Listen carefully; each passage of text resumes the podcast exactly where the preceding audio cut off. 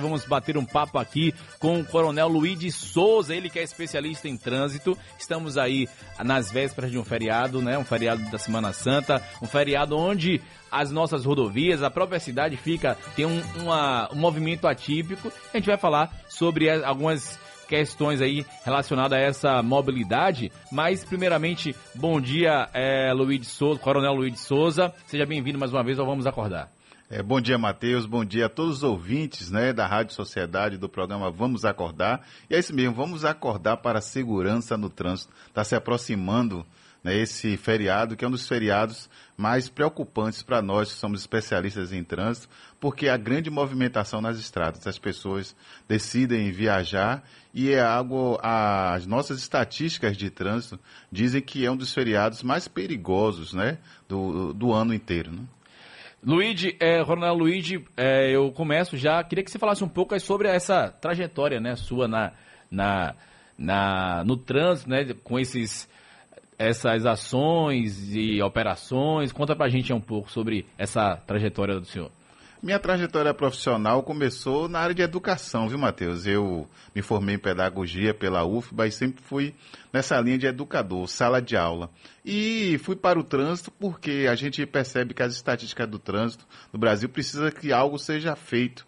E naquele momento lá que eu comecei minha trajetória profissional, eu percebi através dos índices estatísticos que no Brasil morria 50 mil pessoas no trânsito brasileiro. Para você ter uma ideia, no ano passado, 34 mil pessoas morreram no trânsito brasileiro. E somente a educação pode reverter esse cenário que a gente considera que é de guerra. Aí dedico minha vida a essa causa que eu considero nobre, que é salvar vidas no trânsito. Aí sempre em sala de aula, sempre pesquisando, sempre trazendo para as pessoas dicas de segurança para que elas sobrevivam nesse trânsito que eu considero caótico. As pessoas muitas vezes questionam certa é, orientação, certa lei, a própria legislação, mas tudo isso é estudado, é pesquisado a fundo, inclusive o comportamento tanto do pedestre, quanto do motociclista, quanto do motorista do veículo. É, para que se chegue a uma legislação, existe uma pesquisa por trás, né? Exatamente, né? É o espírito do legislador. É, em trânsito, 90% das leis de trânsito têm uma relação direta ou indireta com a segurança. Então, quando o legislador cria aquela norma, é porque ele está pensando em promover mais segurança para os usuários do trânsito. Então, é necessário que você, ouvinte, você que é usuário do trânsito, porque ninguém pode escapar do trânsito, todo mundo participa do trânsito, você entenda que, ao descumprir uma norma de trânsito, você está colocando em risco a sua vida. Sem dúvida nenhuma. Coronel Luigi, já a gente está falando aqui né, do, do, do feriado da Semana Santa, um feriado onde é, tem toda aí uma movimentação na cidade, principalmente aqui na Bahia, que tem uma, uma, uma tradição é, específica, né, de, de, de, culinária até, digamos Exatamente. assim. A gente falava há pouco, aí eu estava falando que minha mãe daqui a pouco está chegando da ilha, com peixe, com, com as coisas todas. E é um feriado que muita gente vai para o interior, Sim. e muita gente vem no interior, interior para a capital. capital. E como é que é feita essas operações de, de para tentar minimizar a quantidade, por exemplo, de acidentes, que você falou que é um dos, um dos feriados que mais é, ocorrem acidentes fatais, né? É, infelizmente, né, é um feriado que reúne todos esses fatores que foram falados por você, Matheus. É, fatores religiosos, fatores de cultura, certo? E isso mobiliza muitas pessoas. E o que é que os órgãos de trânsito fazem nesse período? Intensificam as ações de fiscalização. Não se faz gestão de trânsito sem esse tripé: engenharia de tráfego, educação e fiscalização de trânsito, que nós chamamos hoje de esforço legal, que é colocar a fiscalização é, nas ruas com o intuito de que as normas de trânsito, as regras de trânsito, elas sejam é, obedecidas, principalmente com relação ao uso do álcool e da direção. É um feriado que, por tradição, as pessoas consomem o vinho, e elas se aventuram a dirigir depois disso. E essa combinação já está mais do que comprovada que ela leva ao acidente, que é álcool e direção. Então é uma combinação que, na verdade, uma, uma, uma combinação que não combina, né? É. assim. Mas assim, você falou aí, né, que é um feriado que as pessoas bebem vinho. E vamos lá, o indivíduo ele foi, curtiu o feriado, tomou o vinho ali na sua, na sua comemoração. Qual, tem, existe uma margem de, de, de tempo, de recuperação para que ele possa aí então tomar? Porque assim, tem. O, cada organismo responde de um Isso. jeito. Então, por exemplo, o cara ele pode achar que ele está bem. Isso. Não, tô bem, tô conversando aqui normal, Tem não tô caindo. de dirigir? Tô em condição de dirigir, mas a gente sabe que ele perde reflexo, tem toda uma, uma questão é, física envolvida aí. Bom, existe uma, um- um- um- uma margem de segurança do pós-beber para que o indivíduo possa retornar para a direção? Existe sim. A medicina diz que de 6 a 8 horas após o consumo de bebida é que se completa o processo de desintoxicação alcoólica, que é feito pelo fígado. As pessoas têm essa falsa impressão de que já estão prontas, que podem dirigir, mas não tenha dúvida que seus reflexos estão diminuídos. E o álcool ele tem dois momentos. Um momento primeiro que ele incita a pessoa a imprimir mais velocidade, a ficar mais agressiva no trânsito. E ele tem um segundo momento que é o da sonolência. É, e nesses dois momentos, ambos são perigosos. A direção defensiva diz que ambos são perigosos e é aí que acontece o acidente. Então, de 6 a 8 horas que a pessoa tem para poder se restabelecer desse período alcoólico. Aí estamos conversando aqui com o Coronel Luiz de Souza, ele que é especialista em trânsito. A gente, deixa eu só ajustar aqui o nosso no meu espelho aqui para poder entender aqui como é que funciona esse agora a partir das 5 5 da manhã. Cadê, rapaz? Tem aqui some tudo aqui, mas agora pronto. Uma outra, um outro aspecto que eu gostaria de tratar com o senhor é que a gente, além do álcool, que é um dos principais vilões aí do trânsito, hoje existe um, uma, uma ferramenta que é o celular, né? Sim. Em que as pessoas estão o tempo todo falando no zap, mandando mensagem, utilizando inclusive é, a ligação. O quão isso é perigoso? Hoje, o índice de acidente por celular, ele já é maior do que o acidente de álcool, por exemplo? Olha, está chegando lá. É, o celular é a terceira maior causa de acidente de trânsito no Brasil, certo? Passando outras causas que já tínhamos pontuado nas nossas estatísticas. A primeira é o excesso de velocidade, segunda a associação de álcool e direção. Em terceiro lugar, o celular. O, uso do celular ao volante aumenta em 400% a possibilidade de acontecer um acidente. E isso não ocorre apenas, a gente fala muito do condutor, mas a gente tem visto também que o pedestre ele anda distraído, certo? Nas ruas utilizando o celular e já é uma maior causa de atropelos hoje o uso do celular. Quando a pessoa abaixa a cabeça para digitar uma mensagem, aquele veículo percorre vários metros totalmente à revelia do controle dele. Então, o celular hoje, não tenha dúvida, Matheus, que é uma terceira maior causa de acidente de trânsito no Brasil. Eu percebo no trânsito, eu que sou. é, rodo muito aqui pro Salvador, as principais motivos, às vezes, que o cara. Você vê um carro na sua frente que tá ali numa marcha lenta e o cara não sai da. Você tá na faixa da esquerda, muitas vezes, e o cara tá ali. Quando você passa por ele, você percebe que ele tá mandando mensagem. Exatamente, né? É, Você percebe que o comportamento dele muda no trânsito quando ele está com o celular. A nossa recomendação é: entrou no veículo, esqueça do celular. Mesmo que você tenha um viva voz, ele distrai é, o condutor. Agora, o Esqueça- Viva, o Viva Voz é um, já é uma, uma ferramenta que os próprios carros já vêm. Exatamente. Não tem como você fiscalizar o uso do viva voz. E ele é menos é, prejudicial à segurança no trânsito. Mas mesmo assim, se puder evitar até o uso do viva voz, é prudente que faça isso. Se você precisar, por acaso, mandar uma mensagem com urgência ou ligar para alguém para o carro, parar o carro em local seguro, sinalizar e aí sim você pode enviar a sua mensagem. A gente, nesse dia a dia, é, um dos inimigos do trânsito é essa busca pela produtividade, a pressa. As pessoas me perguntam muito, para evitar um acidente, o que é que eu devo é, fazer? A primeira coisa é não ter pressa.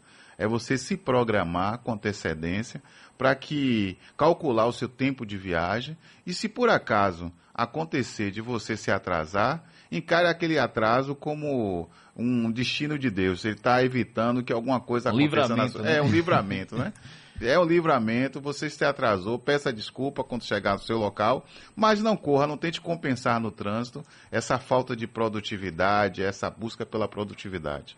aí o pessoal tem costume de falar assim: vou tirar o, o atraso o aqui atraso, na, né? na Aí pista, corre, né? quer fazer ultrapassagens indevidas. E, Matheus, até falar sobre ultrapassagem, a gente está falando sobre é, segurança no trânsito nesse momento de viagem. E a ultrapassagem é a manobra mais perigosa e mais letal. Então, você que pretende viajar agora no, nesse feriado né, da Semana Santa, cuidado com as ultrapassagens. Só ultrapasse se tiver muita segurança, se tiver certeza absoluta que tem condições de ultrapassar com segurança. Nós estamos falando aqui com o Coronel Luiz de Souza, que é especialista em trânsito. Eu vou dar só uma pausa rapidinha, Coronel. Sim, vamos lá. A gente vai agora é, da questão da ultrapassagem. É, a gente off falava aqui sobre essa, a, o comportamento né, do, do, do, condutor, principalmente aqui. Eu falo aqui em Salvador, no Brasil, porque é onde eu, eu costumo presenciar, né? Ainda não, não dirigir em, em outros países. Mas aqui as pessoas elas se adequam muito pela penalidade, pela, pela possibilidade de ser multado, né? Por exemplo, você falava de, de ultrapassagem, que é uma das principais causas de acidente. Você tem a, a, faixa de linha contínua, onde, onde diz que não permite ultrapassagem, mas o cara força ali uma ultrapassagem devida, colocando em risco a, não só a vida dele, como a, também dos outros atores, né?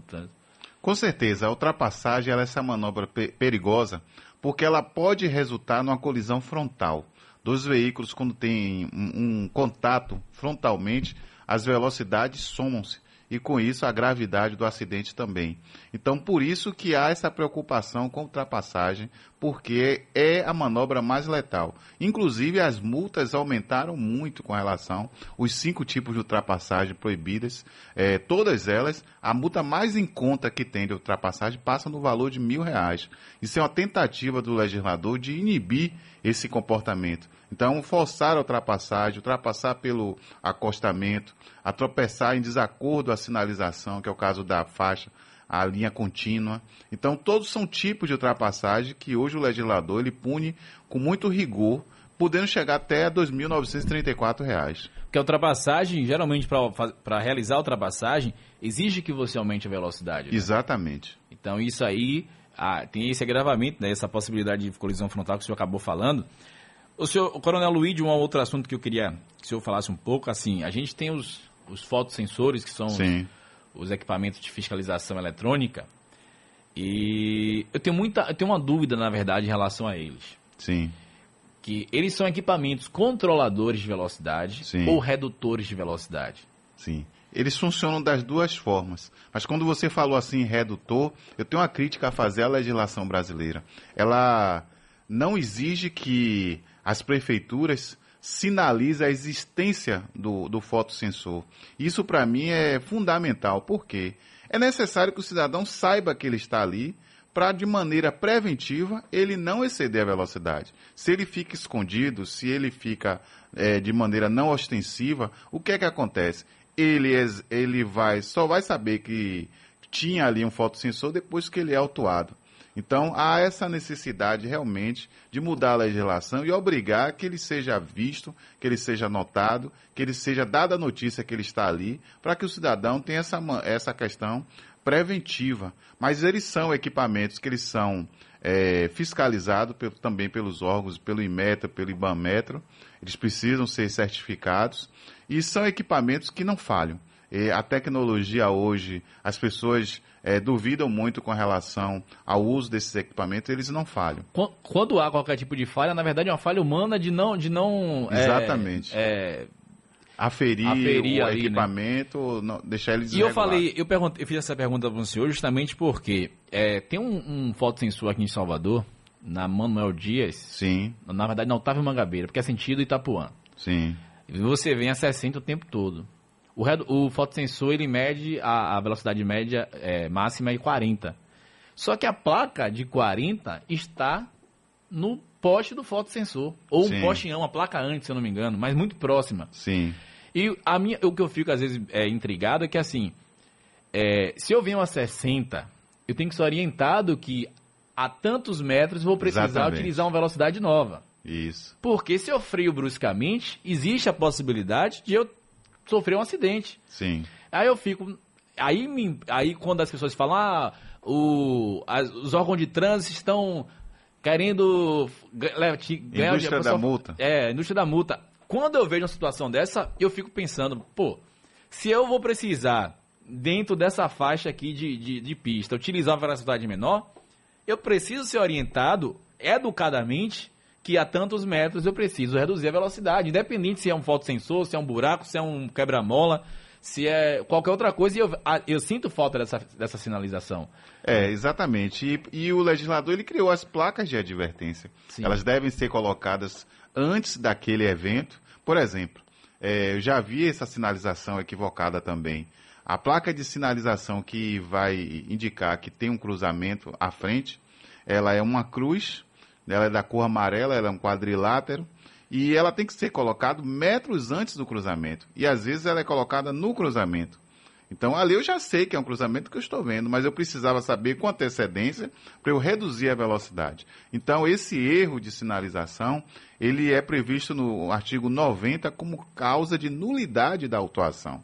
Então, o cidadão que passa por uma situação dessa, ele é autuado, ele pode sim fazer um recurso, alegar o artigo 90 que diz que a insuficiência, o erro da sinalização, é motivo de arquivamento da autuação.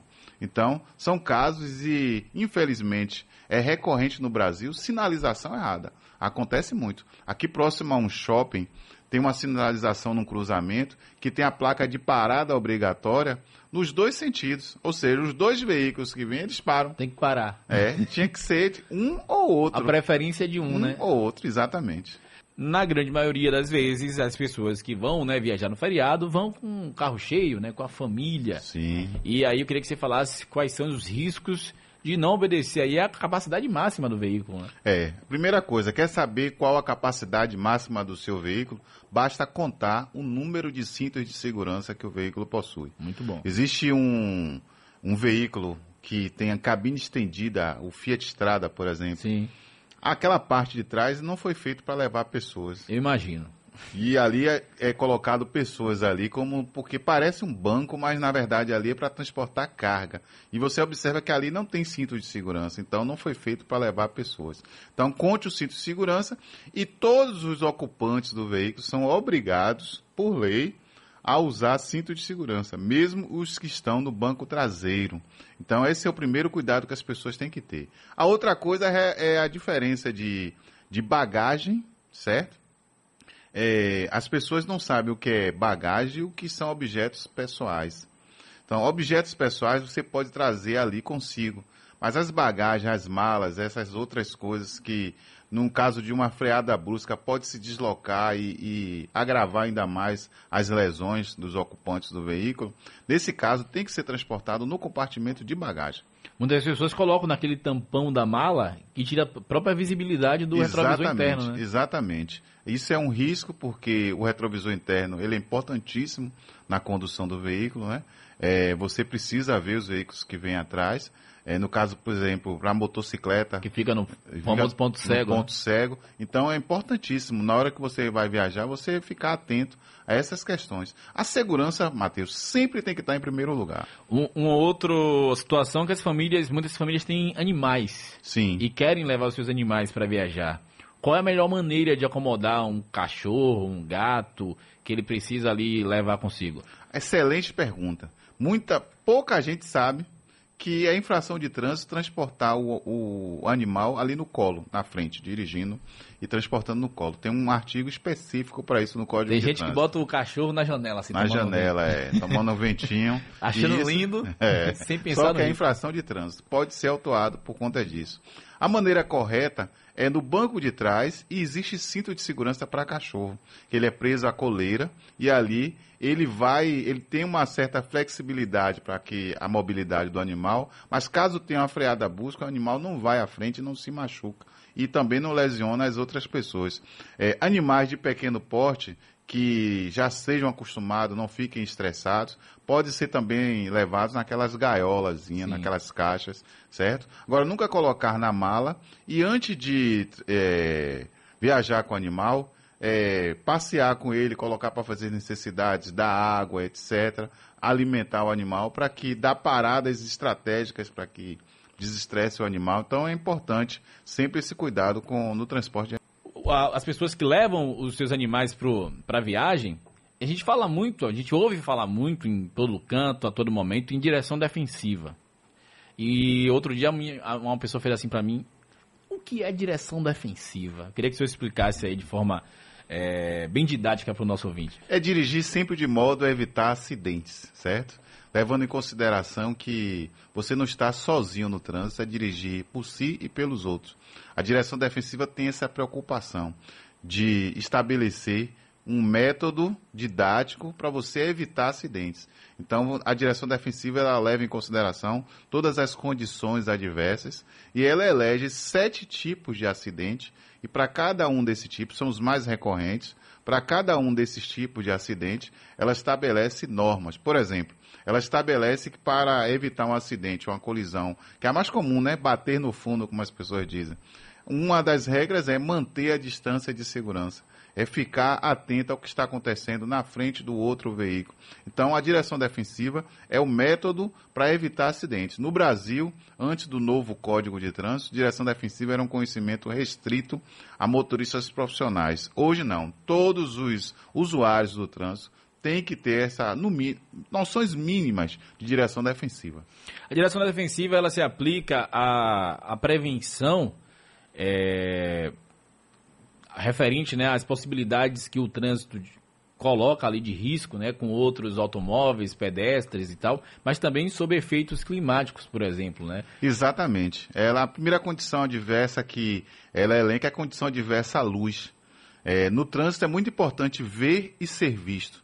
E às vezes as pessoas, eu vim agora no caminho, vi pessoas é, conduzindo o veículo todo apagado. Ainda era noite, né? Ainda não tinha amanhecido. Então, é importante tanto ver como ser visto. E nesse tocante, olha o que o legislador fez. A lei, agora a gente está falando sobre viajar nas estradas, a lei do farol baixo. Certo? Durante o dia, né? Durante o dia. Mesmo durante o dia, é prudente que você ligue os faróis, principalmente nas rodovias, né? Por conta de ver e ser visto. Você vai ser um ponto luminoso e, de acordo o, as estatísticas, os estudiosos é, em segurança viária, isso muda muito, principalmente para o pedestre que vai atravessar. Ele vê com antecedência aquele veículo que ele é um ponto de luz. Então, a lei, apesar dela ter sido flexibilizada em 2021, obrigando apenas nas rodovias de pista simples, é prudente por direção defensiva que você acenda os faróis nas rodovias. Você falou agora de rodovia de pista simples, me bateu curiosidade, o que seria uma rodovia de, de pista simples? Bom, boa pergunta. Quando você tem mais de uma faixa de trânsito, isso não é mais uma rodovia simples. Ou seja, aquela rodovia que você precisa mudar de faixa para realizar uma ultrapassagem e ir para a contramão, ela é uma rodovia de pista simples. Por exemplo, vamos lá, a, a paralela não é uma rodovia de pista simples, porque ela é, além de ser sentido único, né? Isso. Ela tem várias faixas. Exatamente. A 324 ela tem duas faixas, se não me engano. Ela né? tem duas faixas de trânsito e ela é duplicada. É uma no sentido, outra no outro sentido. Mas já a 101, por exemplo, sentido Santo Antônio de Jesus, é rodovia de pista simples. É uma rodovia de pista simples no momento que você tem apenas uma faixa de trânsito e é o, o mesmo piso asfáltico para os dois sentidos. Entendi. Aí perfeitamente eu não sabia aí dessa, dessa característica. É, falávamos sobre efeitos climáticos. É, as pessoas vão viajar para o interior do estado, com certeza, e tem alguns lugares onde a presença de névoa, né, de, de que a gente chama de neblina, neblina é muito constante, né? Como é, se portar diante da situação dessa? Bem, se o seu veículo tem farol de neblina, é prudente que você use o farol de neblina. Se você usar farol alto, é, você vai estar ofuscado, porque o farol alto ele bate na neblina e retorna. Diminui sua visibilidade. Então, o primeiro critério é usar o farol de neblina. Se seu veículo não tem farol de neblina, usar farol baixo ou até mesmo a luz de estacionamento. Em caso de neblina muito intensa, o prudente é parar no acostamento e esperar que ela se dissipe. Ela é um fenômeno atmosférico que ela não demora muito tempo. É a condensação de, de gotas de orvalho. E aí o que, que acontece? É... Na parte inferior do veículo é o local onde o atrito do pneu com o asfalto faz com que a neblina se dissipe. Então a primeira coisa que você tem que fazer é verificar se tem essa condição de você dirigir sob forte neblina. E aproveitando até sua pergunta, nessa época do ano o que é muito comum é chuva. Sim. certo? Nas estradas. Uma chuva intensa, o mesmo procedimento, parar o veículo, esperar que ela passe. Certo? O, é, muita gente não verifica o limpador de para-brisa antes de viajar e só descobre que ele não está funcionando, que a borracha não está boa, depois que já está lá viajando, certo? Então, sob chuva, é, aumentar a distância de segurança, a distância entre um veículo e outro, reduzir a velocidade e outro item de manutenção importantíssimo é o pneu. É o pneu, não é. Todo mundo pensa que é o freio que para o veículo. É o conjunto freio e pneu pneu em bom estado é que dá, garante uma boa frenagem. O, outro dia o cara fez, o cara fez assim. É, você sabia que os desenhos do pneu, dos pneus não são apenas desenhos? Ele tem uma isso. utilidade justamente para essa, essa questão de chuva, não é isso? Exatamente, por causa do fenômeno da aquaplanagem.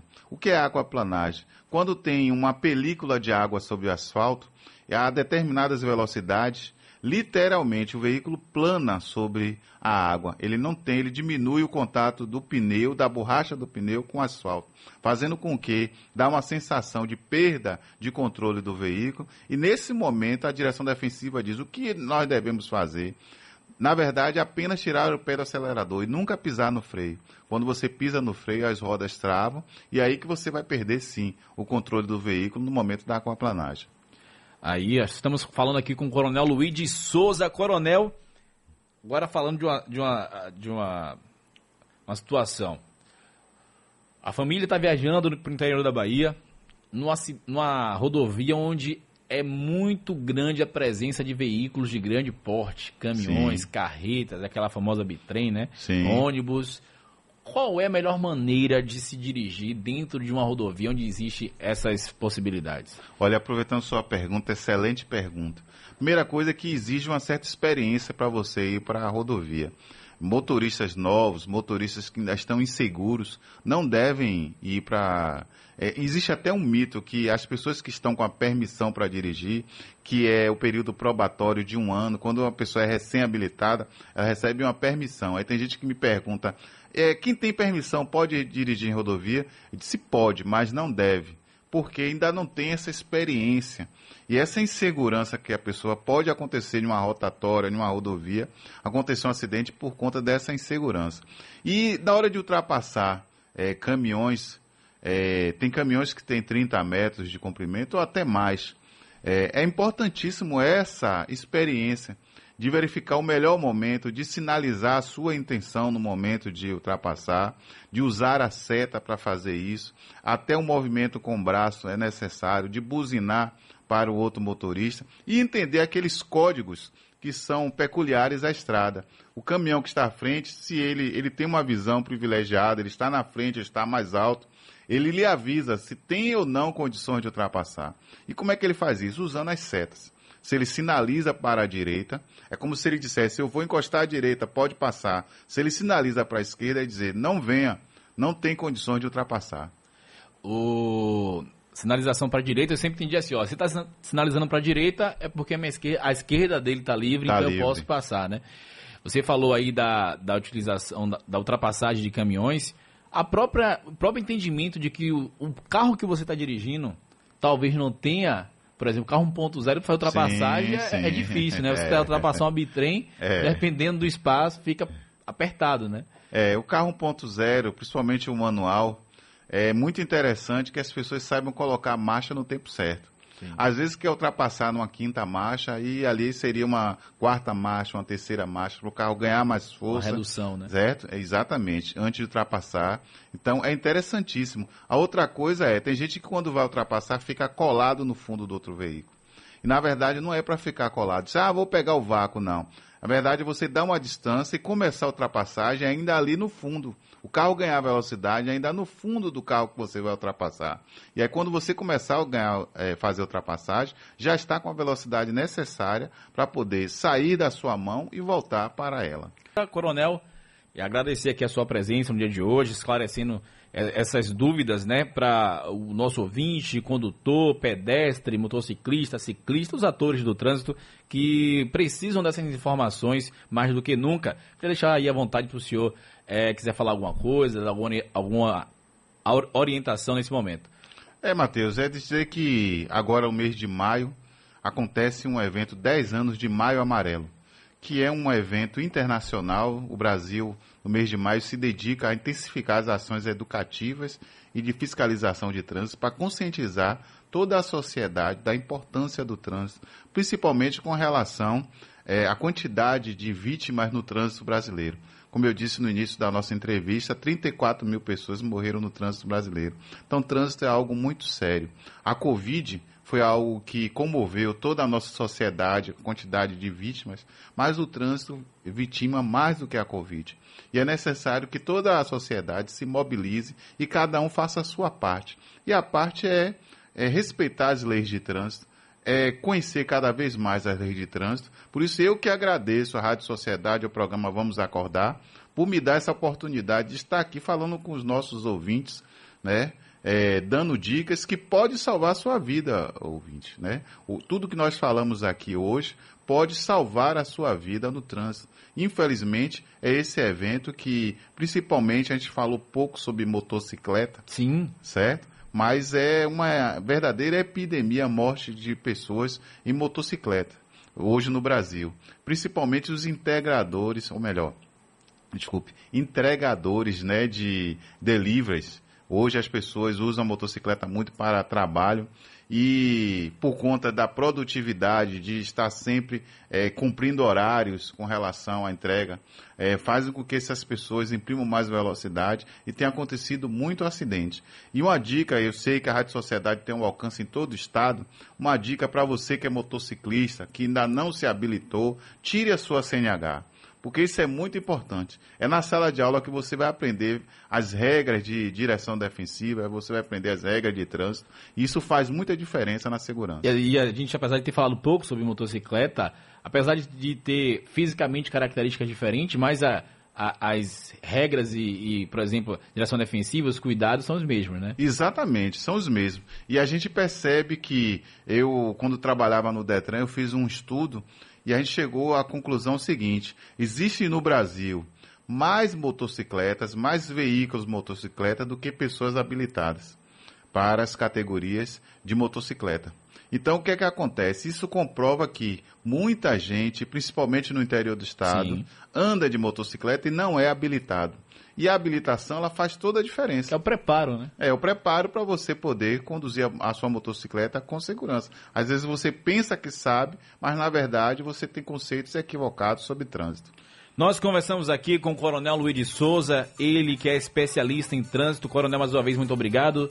Volte sempre. Vamos voltar com o senhor para falar especificamente sobre as motocicletas, tá bom? Eu que agradeço, Matheus. Não tinha ainda essa satisfação de conhecer pessoalmente, minha, né? certo? E gostei muito. Eu, quando eu vejo jovens assim promissores como você, é realmente uma mente que pensa e se comunica bem. É, sempre que me convidar, estaria aqui à disposição. Muito obrigado mais uma vez. Volte sempre à Rádio Sociedade da Bahia.